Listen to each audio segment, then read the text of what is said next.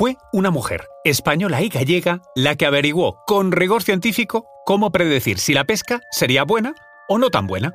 Oceanógrafa, zoóloga, profesora y la primera mujer científica en un buque oceanográfico británico, el Sarsia. Su nombre, Ángeles Alvariño. Nació el 3 de octubre de 1916 en Galicia. Era una noche huracanada, algo que según ella forjó su carácter desde que respiró por primera vez. Y así fue su vida, un huracán de estudios y éxitos científicos que la hicieron trabajar con una beca en el Reino Unido, concretamente en el laboratorio de Plymouth, donde fue muy bien valorada y le ofrecieron un contrato para ir a California. Soy Conoce mejor al equipo que protege nuestras costas. Alerta en el mar, el jueves a las 10 un nuevo episodio en National Geographic. María José Rubio, historiadora y escritora. Y yo soy Luis Quevedo, divulgador científico. Y esto es Despierta tu curiosidad, un podcast diario sobre historias insólitas de National Geographic. Y recuerda, más curiosidades en el canal de National Geographic y en Disney Plus. La vida de Alvariño fue tremendamente interesante. Estudió ciencias naturales en la Universidad Complutense de Madrid, se casó con un capitán de la Marina de Guerra Española, se incorporó al Instituto Español de Oceanografía y se centró en el estudio del zooplancton, del que llegaría a ser la gran especialista mundial. Al concluir su doctorado, en el 51, comenzó a destacar en Europa como científica, Colaboró con el Consejo Británico para avanzar en Plymouth sus investigaciones sobre plancton marino y estuvo a bordo de buques en diferentes expediciones oceanográficas por el Atlántico y el Pacífico. De hecho, fue la primera mujer a bordo de un barco de investigación británico en calidad de científica. Al terminar su beca británica en 1956, cruzó el charco rumbo a Estados Unidos.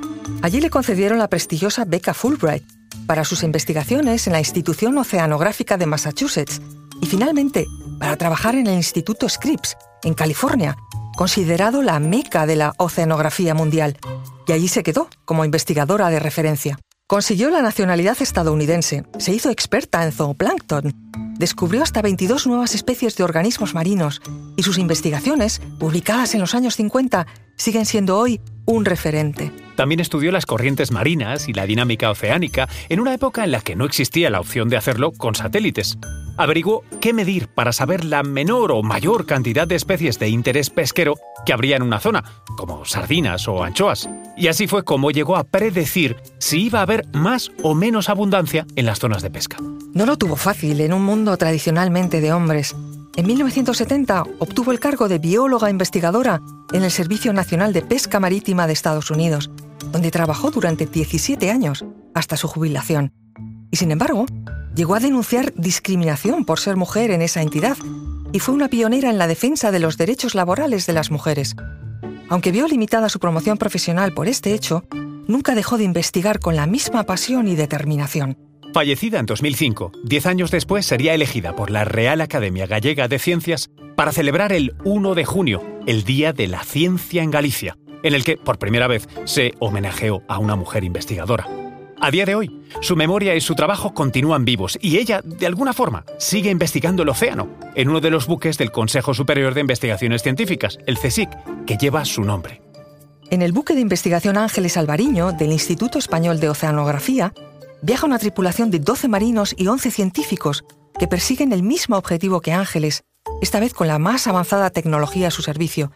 El diseño de este moderno barco permite emitir niveles muy bajos de ruido al agua, por lo que su navegación no afecta al comportamiento de la fauna marina que se investiga.